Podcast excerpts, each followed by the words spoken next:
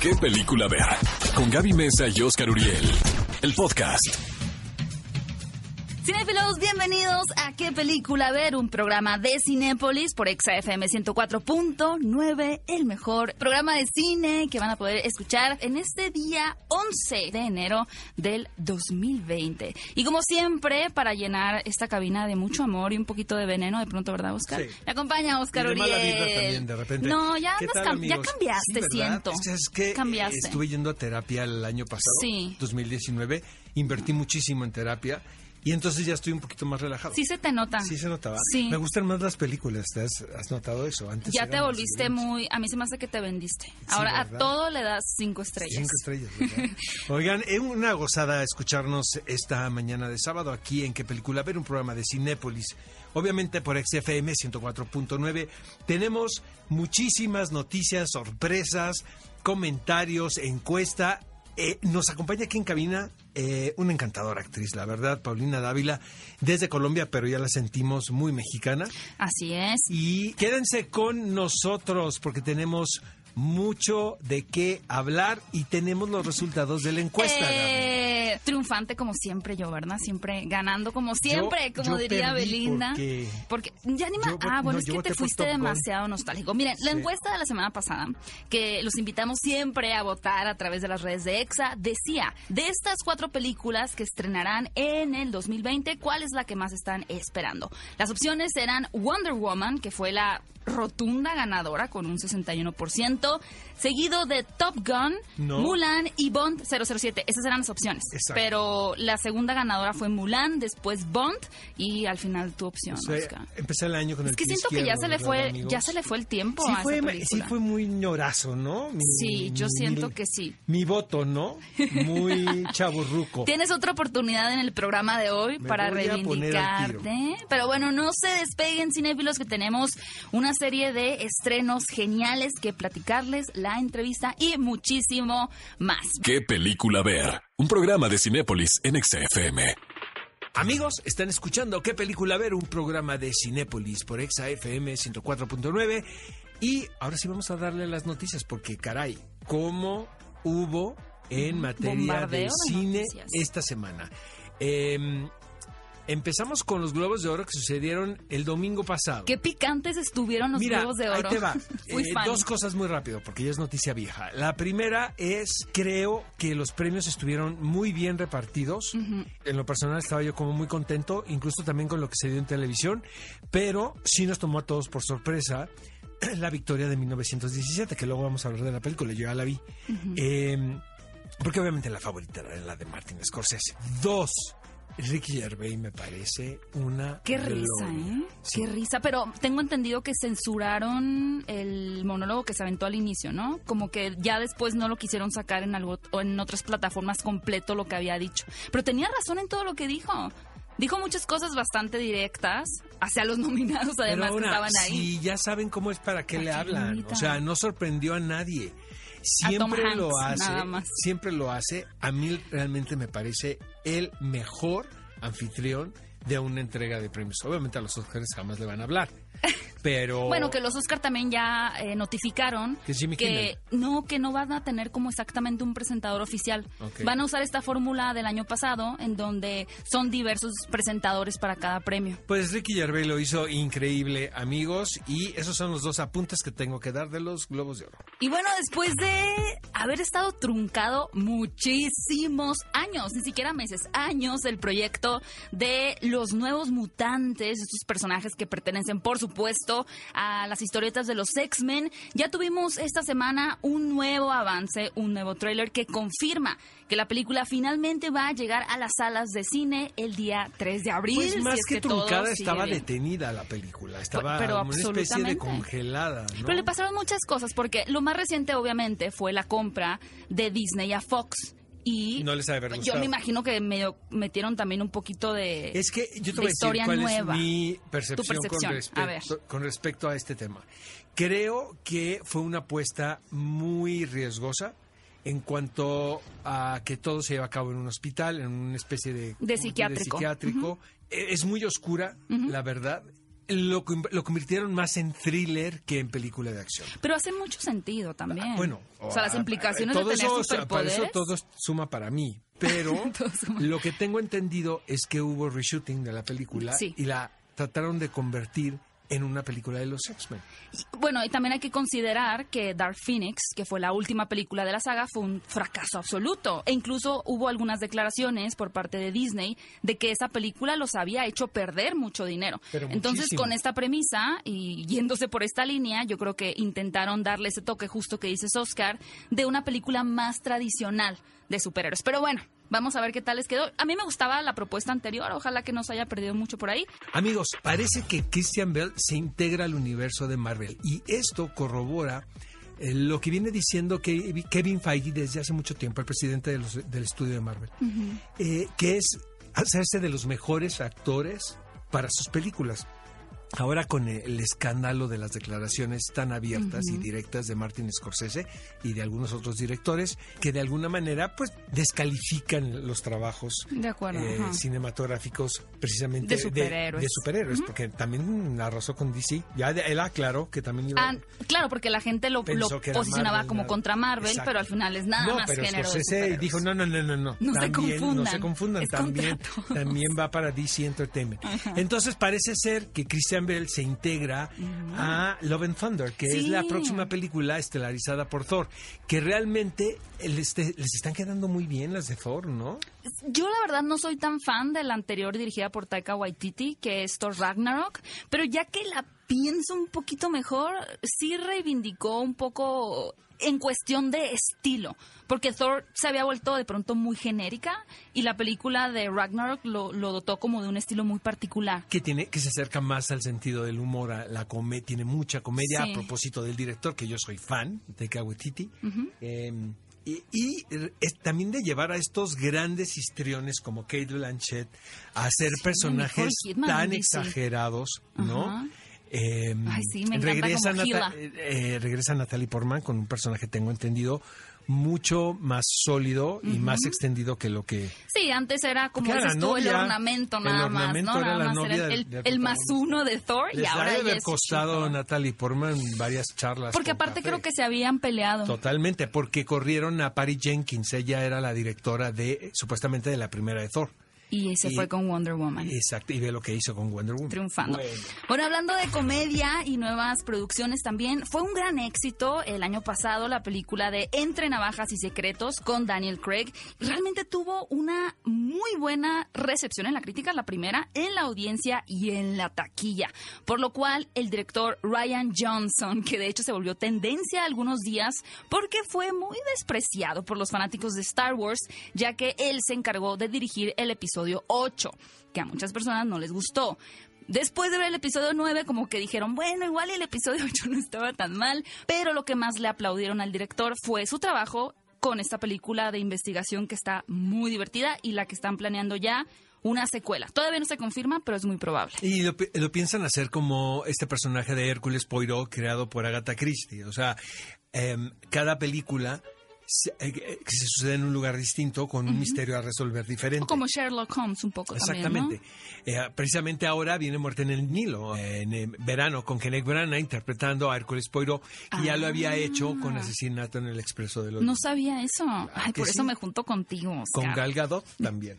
Esas son buenas noticias, pero dentro de las malas noticias y un poquito con la maldición de los nuevos mutantes, esta película Uncharted, que está basada en un muy popular videojuego y que está protagonizada, bueno, supuestamente estaría protagonizada por Mark Wahlberg y Tom Holland, nuevamente se quedó sin director. No sé qué pasa con esta película, que todos los directores que se apuntan para llevar a cabo este proyecto terminan Ya son varios, saliéndose. ¿no? Varios directores han pasado por este Travis proyecto. Knight, quien dirigió Bumblebee, que tuvo muy buena recepción, El- era el último, el que habían último. confirmado. Pero resulta que la agenda, que me imagino la tiene bastante ocupada y apretada, el señor Tom Holland, eh, no le permite rodar las fechas que o estaban sea, ¿tú crees que sea el tema con él? Eh, en este caso sí, Mm. porque aparte es sabido de todos que Tom Holland es uno de los actores consentidos de Sony, de la ca- del Mm. estudio cinematográfico.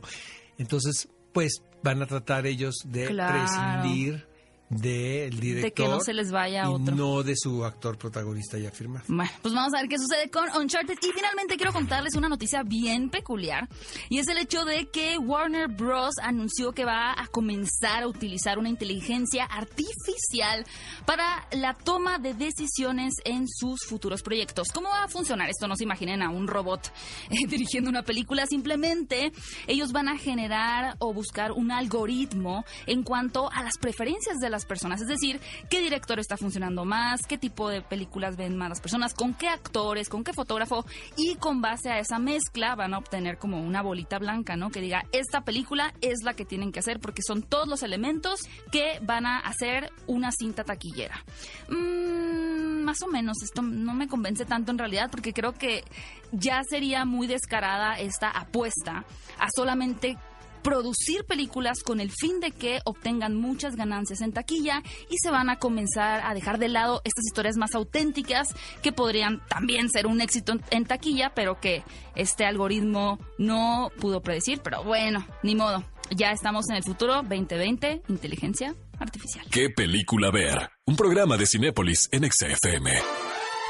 Cinéfilos, estamos de regreso en ¿Qué película ver? Un programa de Cinépolis por ExaFM 104.9 y ha llegado el momento de contarles los estrenos, las nuevas películas que llegan a Cinépolis este fin de semana, comenzando con Amenaza en lo profundo y quien, bueno, después de nombrarse como actriz de la década, la señorita Kristen Stewart regresa con esta película, Oscar, que es más que nada un thriller de acción y con tintes de horror. Prácticamente es un grupo de investigadores eh, en las profundidades del océano que tienen que buscar sobrevivir porque la estación en la que estaban explota o se viene hacia abajo. El punto es que sucede una catástrofe. La verdad es que esta película está diseñada para todas aquellas personas que disfrutan de esas historias que desde el primer momento generan muchísima tensión, porque es muy claustrofóbica, los personajes van a estar constantemente luchando por sobrevivir, pero lo que es más particular de esta cinta es que hay un misterio que rodea al caos, que suscitó realmente este accidente, que es lo que como audiencia vamos a querer descubrir y que también tiene algunas referencias a películas como Cloverfield, por ejemplo, o Alien, porque eh, a pesar de que están los personajes situados en un espacio muy grande, como podría ser la ciudad de Nueva York o el espacio, pues aquí en la inmensidad del océano nunca habíamos sentido tanta claustrofobia. Así que está diseñada para aquellos que quieran ir a frustrarse un buen rato al cine. Y para los más pequeños también llega la nueva propuesta por parte de Anima Studio. Decide traer un poquito esta cinta basada en lo que últimamente ha sido un éxito, que son los superhéroes, con el título La Liga de los Cinco, que son cinco integrantes muy mexicanos o muy latinoamericanos, como una Catrina, un luchador, un emperador prehispánico, que van a unir sus fuerzas para enfrentar un mal que está acechando a los chilangos, hay que decir, a la Ciudad de México. Si ya han visto alguna de estas películas, saben que tiene un poquito como de acción, de humor y valores que seguramente a los más pequeños les van a gustar. Amigos, finalmente llega a la cartelera Un buen día en el vecindario, la película por la cual yo creo que el señor Tom Hanks va a obtener una nominación al Oscar porque interpreta nada más y nada menos que al icónico Mr. Rogers. Eh, yo crecí en la frontera, entonces tenía la posibilidad de ver televisión americana eh, cuando era un niño. Y en la televisión pública, em, que es un canal nacional, eh, pasaba este programa que todos veíamos. Sí, era muy popular en Estados Unidos. Yo jamás lo vi. Muy popular porque ahora que lo ves, pues los recursos de producción, la verdad, sí eran como muy escasos, ¿no? Mm. Eh, él, hablaba con títeres, ¿no? Eh, tenía como ciertos personajes recurrentes dentro del programa, una princesa. Eh, y realmente era, ahora sí que un serial de pura buena onda. Pero él nunca fue joven, ¿verdad? Él siempre fue una persona grande. Siempre fue Mr. Rogers. Sale con un suétercito bastante distintivo. Exactamente, peinado así, ya sabes, también. Dicen que él es la inspiración del tío Gamboín a quien después nosotros vimos en Canal 5. Pero Mr. Rogers, pues es la versión americana. Ahora, ¿de qué va esta película? todo esto está basado en un caso real. En un momento determinado, un medio de comunicación comisiona a un reportero a hacer una historia alrededor de este personaje porque realmente no podía creer que fuera tan bueno. Tan bueno. No, pues sí, o sea, le estaban entiendo. buscando su lado oscuro, cosa que nunca encontraron. Eh, el periodista, muy mala leche, por cierto, e indaga en la vida personal porque, pues, de este tipo debió haber cometido algo en su juventud, ¿no? Algún delito. Y lo que quería este medio de comunicación era desenmascarar al icónico Mr. Rogers, pero pues no es así. Y ahora sí que el conquistador termina conquistado.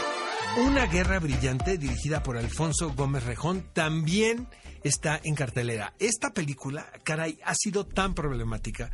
Primero, es la, se considera la última gran producción en la que estuvo involucrado Harvey Weinstein. Ajá. Él estaba editando la película porque él tiene esa manía. Contrata directores, les quita la película y él les edita, ¿no? Qué agradable Eh, persona. entonces, eh, la película llega al Festival de Toronto hace dos años y obtiene críticas realmente, eh, pues, de regulares a malas, ¿no? sí. El director, como varios que han trabajado con Harvey Weinstein, manifestó desde un principio que no era el corte que él tenía. Entonces, eh, viene el escándalo Weinstein, le quitan la película a Weinstein, la compra a un estudio y regresa el director, que es de origen de descendencia mexicana, Ajá. a editarla. Por eso se le ponen en inglés, es a, a Current War, Director Scott. No es el corte del director, porque el, el de Harvey Weinstein pues ya se vio por lo menos en festivales. A mí me parece fascinante el tema. A mí se me antoja mucho. Eh, me parece película. alucinante porque es la historia de lo que para muchos es la primera pugna entre dos grandes empresarios eh, de la era, podemos decirle. Inventores, moderna. emprendedores. Exactamente, que ahora es muy común, los entrepenú que le llaman. Ajá. Edison es eh, interpretado por Benedict Cumberbatch y Westinghouse es Michael Shannon, pero también Nikola Tesla tiene un rol muy importante en la historia. Él es Nicholas Holt.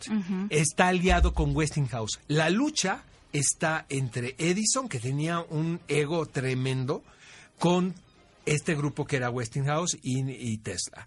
Los dos estaban licitando poner el sistema de alumbrado. Imagínate el negociazo. ¿no? Pues sí. El sistema eléctrico en todo el país. Entonces, pues se dejaron ir con todo. Es así, ahora sí que, que gane, que gane el mejor. gane el mejor. Que gane el, El más mejor. rudo. Entonces, eh, la película creo que es correcta, es muy entretenida y realmente corresponde a ese tipo de producciones donde la recreación histórica es impecable. Otro título que llega a Cinépolis este fin de semana es uno de Brian A. Miller, quien dirige 10 minutos para morir. Suena muy tétrico, de hecho yo creo que si ven el, el título en, la cartelera al momento de estar comprando sus boletos van a pensar que es una cinta de horror, pero no, de hecho se trata de una película de acción protagonizada por Bruce Willis y de hecho este director, eh, Brian A. Miller, ya había trabajado con Stallone o con Will Smith, por lo cual podemos ver una preferencia hasta hacia este tipo de historias, en donde aquí particularmente lo que sucede y lo que provoca el título de 10 minutos es que el personaje estando en medio de un atraco buscando llevarse una suma bastante sustanciosa de dinero pues son atacados por otro grupo y pierde o tiene una laguna mental el protagonista de aproximadamente 10 minutos que son los momentos clave para descifrar quién los atacó por qué se llevaron el dinero y obviamente intentar recuperarlo. Son este clásico historia de acción policíaca y con un poquito de suspenso. Así que 10 minutos para morir es otro título que llega a la cartelera. El joven Ahmed, dirigida por Jean-Pierre y Luc Dardenne, es curiosamente una película de lo más urgente, sobre todo con lo que estamos pasando en el ámbito político internacional. Aquí se va a los microcosmos, que son circunstancias muy características del cine de estos hermanos que a mí me encanta desde La Promesa. Eh, me parece que es un cine que tiene un sello muy peculiar, va muy ligado a un tono natural, eh, pero también conllevando una denuncia social eh, sin que suene una película que vaya a sermonear al espectador. La historia va alrededor de un adolescente, quien es belga, pero se encuentra en ese momento en la vida donde tiene que tomar la decisión de qué religión va a practicar, porque él es musulmán. Eh, si va a continuar con la religión de la familia o va a empezar a ver como otras ofertas de eh, creencias y de maneras de vida que le Sí, ofrece claro, la porque está muy ligado, moderna. ¿no? Lo que crees con tu forma de actuar. Porque te voy a decir una cosa, son totalmente ortodoxos. Ah. El niño, porque la mamá si quiere eh, abrirle el camino al hijo para que vea otras opciones, pero es el niño realmente y quienes están alrededor de él los que buscan radicalizarlo. La película es como las cintas de los hermanos Dardenne, ponen a un personaje común y corriente en un dilema moral por demás interesante. Increíble. Y finalmente llega también para que ustedes puedan disfrutar Perdida, que obviamente tendremos aquí en cabina a Paulina Dávila para que nos cuente todos los detalles, pero queremos aclarar como en el principio del programa que no es un remake de la película de Ben Affleck, es una película totalmente distinta, también es un thriller que es No algo muy peculiar en México. nada Solo de la podemos decir hombre, mujer, mujer, desaparición, misterio. Es un triángulo amoroso. Es un triángulo amoroso. Ajá. Paulina nos va a contar todo en persona en unos minutos más. Ya llega el momento de compartirles la nueva encuesta de la semana que está bien difícil. La estoy viendo en este momento y no tengo idea de a quién va a ir mi voto. Ok, aquí les va para que vayan a votar a las redes de EXA, arroba EXAFM. Para ti, ¿cuál de estos actores con papeles icónicos nunca pudieron quitarse un personaje? Daniel Radcliffe como Harry Potter, Robert Pattinson como Edward Cullen, Elijah Wood como Frodo o Arnold Schwarzenegger como Terminator. Ya tengo, yo ya tengo voto. Yo me voy A ver. por Frodo. ¿Sí? Pobre Elijah Wood. Forever Frodo. Forever Frodo Frodo. forever. Es que si lo ves en la calle. Es Frodo. Es Frodo. pues sí. Le preguntas por los anillos. ¿Estás de acuerdo? Ajá. Yo voy a votar por Harry Potter. Claro. Y ahorita se me venía a la mente Johnny Depp, pero ese es tan Jack Sparrow ya que ni siquiera queremos votar porque es, es muy obvio ya, ¿no? Jack cosa, Sparrow. y, y creo que Pattinson también. Obviamente el personaje fue muy fuerte. el bueno, pero ya con el faro ya se Pero está... el tipo ahora Se sí que deslavó. eh, como gato boca arriba se ha defendido. es eso? Se ha defendido a costa de todo interpretando personajes muy distintos a Edward Cullen. De acuerdo. Y ha logrado tener un- ahora unas credenciales actorales a considerar. Vamos a ver cuáles son los resultados en el siguiente programa. Vayan a votar en este momento a las redes de EXA, arroba EXAFM. ¿Qué película ver? Un programa de Cinépolis en XFM. Los protagonistas, sus creadores, de la pantalla grande a tu radio. La entrevista en ¿Qué película ver? de Cinépolis en XFM. Mi queridísima Paulina Dávila, bienvenida aquí a cabina de qué película ver, un placer. Y es la protagonista de esta película titulada Perdida.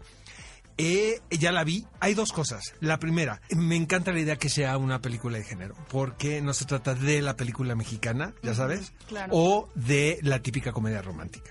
Sino es un género, creo yo, poco explorado en nuestro cine, que tiene que ver con un thriller, con un tono, con un tono, eh, podríamos decir erótico, ¿no? Aunque es muy, es muy somero en esta, en este caso, ¿no? Es suave, es más es suave. muy suave. Tiene que ver más, tiene que ver más una relación entre dos mujeres y una casa.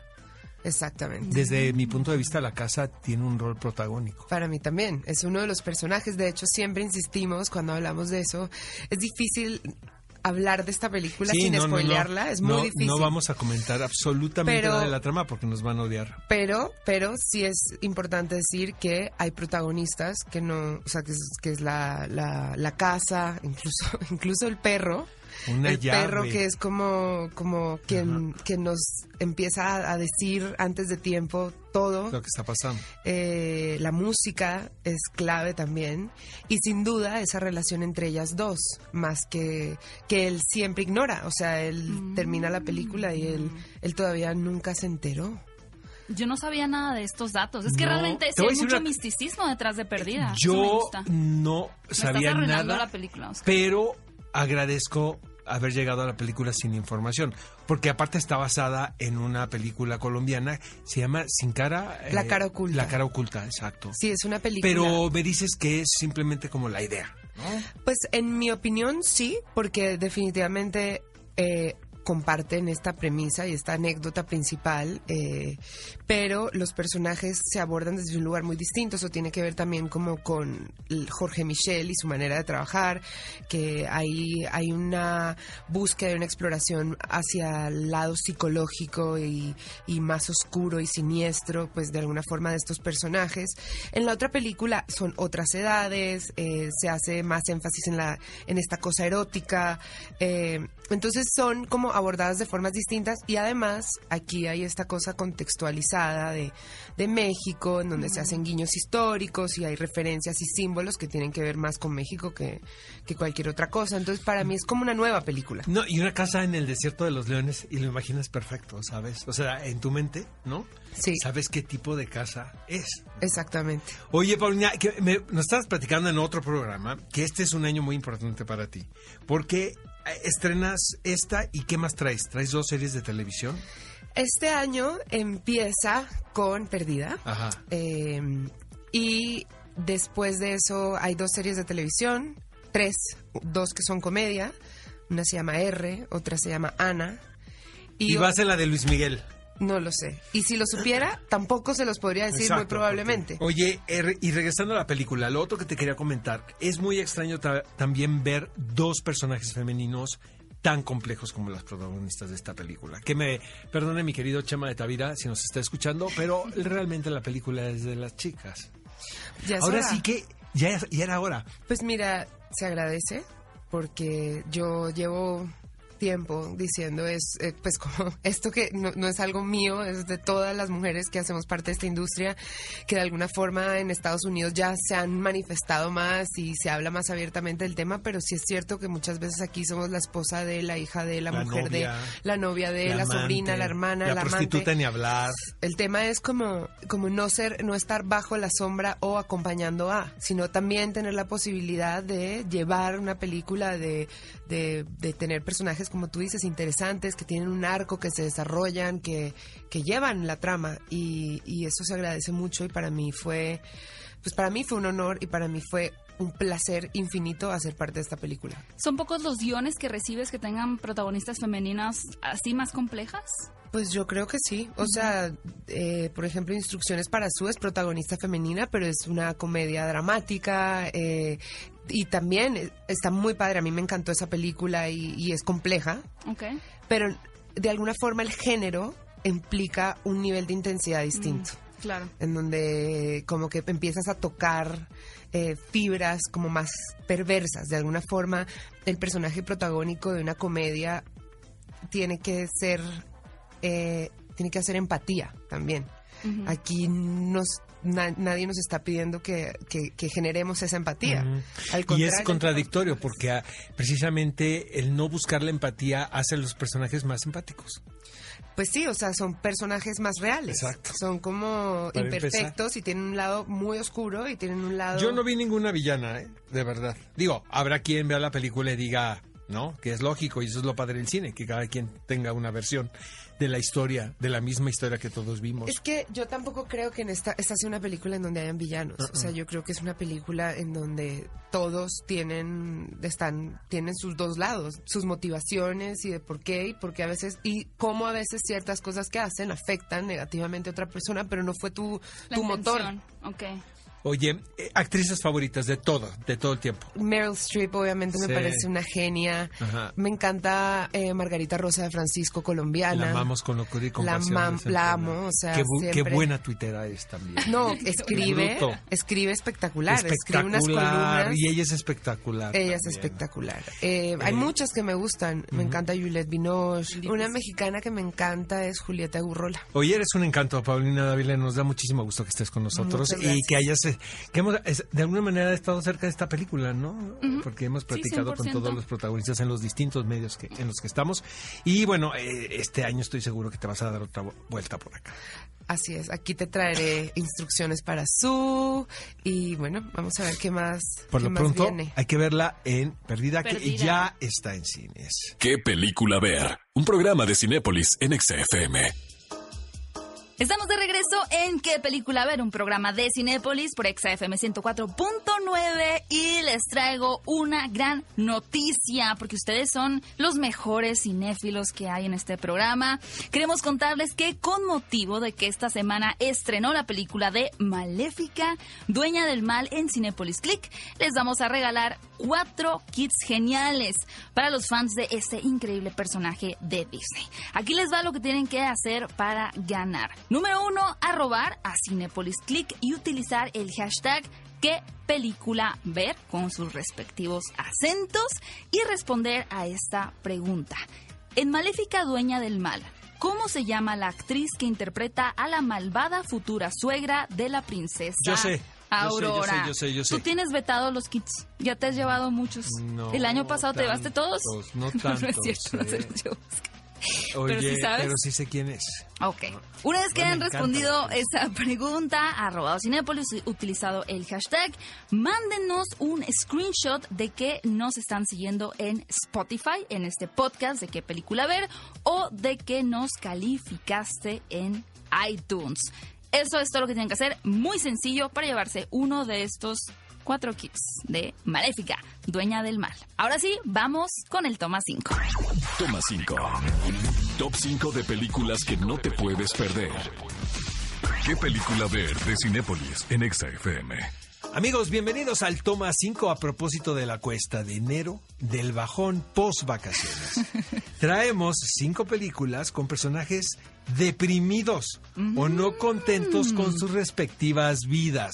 Pero tú y yo no Qué contamos, fuerte, ¿verdad? O sea, estamos como Ajá, ya... Está fuerte. Ok, Toma 5. Está muy fuerte, Oscar. Pensé que habías cambiado. No, te, digo que mi terapeuta se fue de vacaciones todo diciembre, Mm, entonces no, pues fui a terapia. Todo hace sentido. Vi todas las películas y ninguna me gustó, por ejemplo, ¿no? Oigan, eh, vamos a empezar con los adioses. Vamos a empezar intenciando, Ok, ¿no? los adioses, Es el genial. biopic de Rosario Castellanos, protagonizado por Karina Gidi. Es eh, eh, dirigido por Natalia Beristain. Ahora sí que una película por mujeres Muy femenina. muy femenina, llevando en el rol estelar uno de los personajes más emblemáticos de nuestra literatura.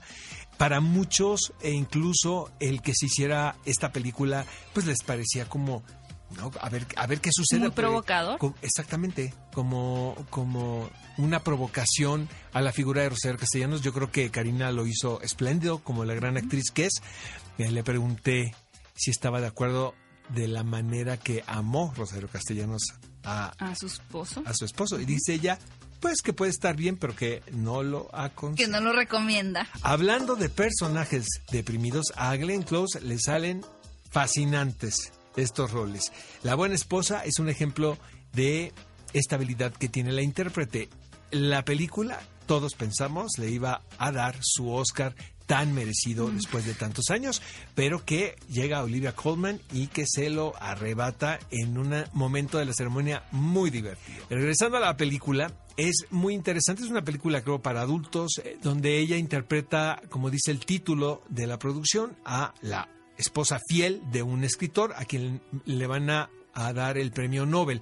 Entonces todo sucede tras bambalinas de la ceremonia, pero justo en este evento, este personaje tiene una depresión que conlleva en tomar una decisión muy importante. Qué fuerte. Nuestra tercera recomendación y bajo la gran actriz eh, Kate Blanchett, que yo siempre creo que trae una interpretación impecable. Llega el título a Cinepolis Click también de ¿Dónde estás, Bernadette? Se trata de una película dirigida por Richard Linklater, este genial y visionario director que nos trajo la trilogía de El amanecer, atardecer, Acabo de comprar anochecer, que también son muy Pero deprimentes. ese fue, ¿eh? ese fue mi regalo de Navidad que yo me di. Ay, para ultra deprimirte. Para- no, es, Es que una historia amo, de amor muy triste. Hijo, pero yo amo esas películas. Me encanta este director y bueno, la propuesta con esta película, eh, muy a propósito de la cinta de Perdida, que ya está en cartelera también, pues nos habla de una mujer, una arquitecta muy exitosa, que aparentemente tiene todo lo que podría pedir en la vida, una familia, un hogar, pero misteriosamente un día desaparece y empieza como esta pequeña investigación un tanto más fresca y divertida entre los personajes de averiguar pues dónde está el personaje de Kate Blanchett. Si quieren descubrirlo, pues no se pueden perder este título en Cinepolis Click. Obviamente, si de personajes deprimidos estamos hablando, Guasón. Es el rey. es el, rey, ¿verdad? de la toma 5, ¿eh? Yo creo que todos deberíamos de venir maquillados de... O ya se pasó, ¿no? Es muy 2019. Muy 2019. Pero creo que es... Miren, yo tuve la oportunidad de ver esta película tres veces en el cine Ah, y obviamente la, voy a volver a ver en Cinepolis Click. Porque la gran virtud de Guasón es que logra generar una empatía con un personaje eh, deprimido, outsider, como dicen en, en Estados Unidos también, y que simplemente la sociedad no le interesa.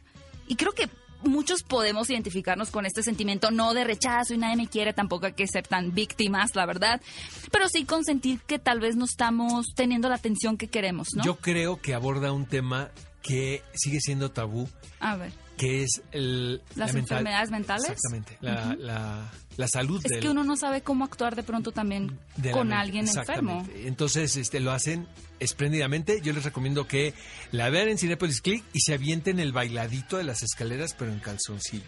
Muy bien, acepto el reto. No, mejor no, está muy raro. Dolor y Gloria, pues, también hablando de personajes deprimidos, esta fue una gran película del 2019. El, el protagonista se llama Salvador Mayo, que no es otra cosa más que el alter ego del señor Pedro Almodóvar, interpretado magistralmente por Antonio Banderas. Desde mi punto de vista, puede ser.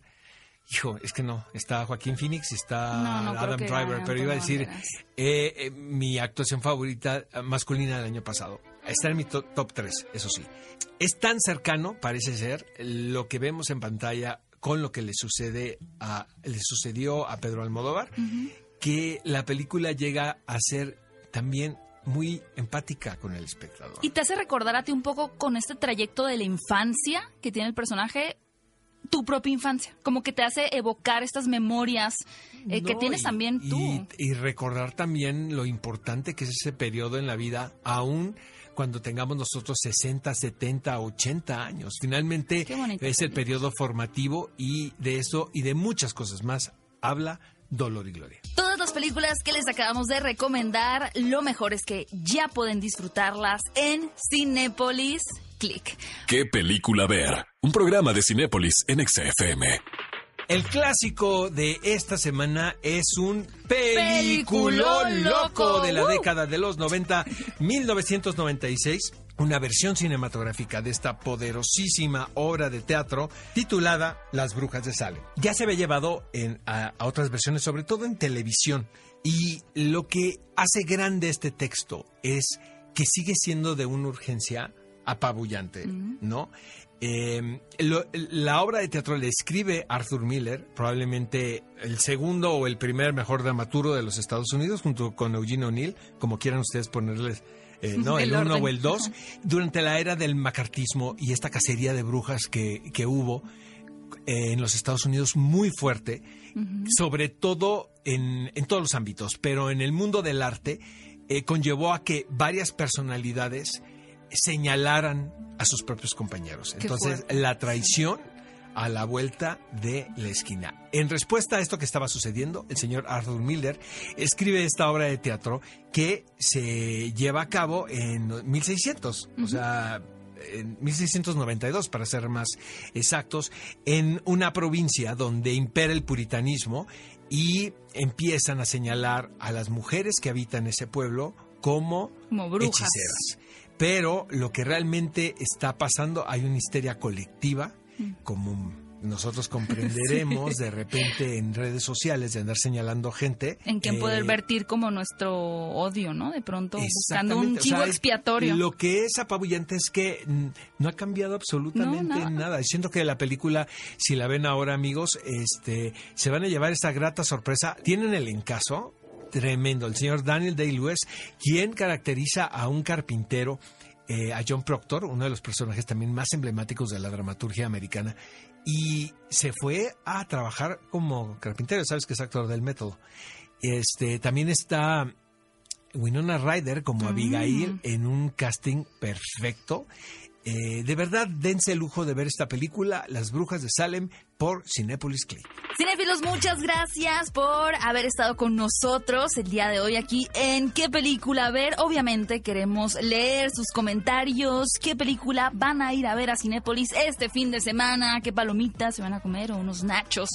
Cuéntenos todo a través de las redes sociales utilizando el hashtag ¿Qué película ver? Que los estamos leyendo a cada uno de ustedes y recuerden que si llegaron al programa un poquito tarde, no se preocupen porque nos pueden encontrar en podcast, ya sea en Spotify, iTunes o en el sitio quepeliculaver.com. Y en el de EXA también, en el sitio de EXA también podemos encontrar el podcast. Amigos, fue una gozada habernos escuchado este sábado en la mañana. Los esperamos la próxima semana. Esto es ¿Qué película ver? Un programa de Cinépolis por EXA FM 104.9. Ve a Cinépolis y utiliza el hashtag ¿Qué película ver? Escúchanos en vivo todos los sábados a las 10 de la mañana en EXA FM 104.9.